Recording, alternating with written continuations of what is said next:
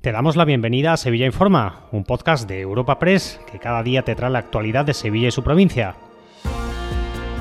Estas son las noticias más relevantes de nuestra agencia en el día de hoy. Comenzamos un nuevo Sevilla Informa, el de este miércoles 20 de diciembre, marcado por el inicio de la huelga en el servicio de la grúa. Desde primeras horas de la mañana tan solo están operativas dos unidades. Hasta el 7 de enero habrá paros parciales. La huelga se ha convocado al entender la plantilla que la empresa no estaría cumpliendo el acuerdo alcanzado en abril con motivo de otra convocatoria de huelga. Entre los incumplimientos estaría que no se han subrogado las condiciones laborales de los trabajadores de la anterior concesionaria del servicio, lo que provoca, según la plantilla, una evidente pérdida de derechos económicos y sociales. Santiago López, portavoz del Comité de la Grúa. Desde las ocho y media están activos los servicios mínimos inmediatamente los dos servicios se han cubierto.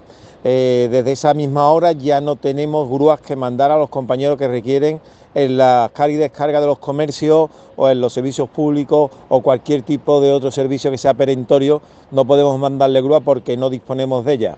Eh, esto se va a estar dando hasta el 7 de enero, estas circunstancias se van a dar hasta el 7 de enero y lo único que nos queda es pedir disculpas por las consecuencias que esto genere tanto a los compañeros de policía local como a la ciudad de Sevilla. En otro orden de cosas, este miércoles ha comenzado la edición navideña de los bonos Sevilla. En tan solo unas horas se han agotado los más de 55.000 que se han repartido para canjearlos hasta el próximo 18 de enero de 2024 en cerca de 700 tiendas. Escuchamos a Álvaro Pimentel, delegado municipal de comercio. Estamos hablando de un rotundo éxito de esta iniciativa municipal que persigue también ayudar a las familias y consumidores en las compras navideñas.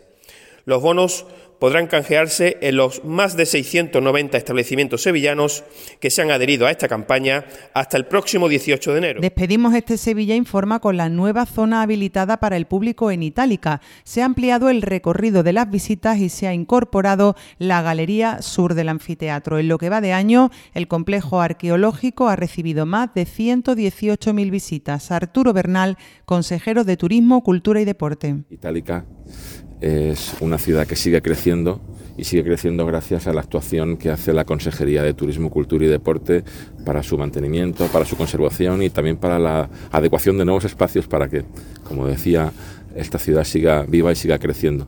En este caso han sido unas actuaciones que han durado tres meses eh, con, una inversión cercana a los 10.000 euros y, bueno, se pone por fin a la, vista y en, el, de, los, de, los, de, los, visitantes, de los, de los interesados en esta, en esta arquitectura eh, pues se pone esta, esta parte del recorrido y se integra en lo que es la experiencia de Itálica. Dos apuntes antes de la despedida. Este miércoles a las 7 de la tarde, el muelle de la sal acoge el espectáculo navideño Navigalia. La magia está en el río. Habrá pases hasta el 4 de enero a las 7, 8, 9 y 10 de la noche. Las entradas, gratuitas pero obligatorias para acceder a la zona acotada, ya están agotadas. Te recordamos que puedes suscribirte y descubrir el resto de episodios de este este podcast en nuestra página web, entrando en europapress.es barra podcast o a través de las principales plataformas de podcasting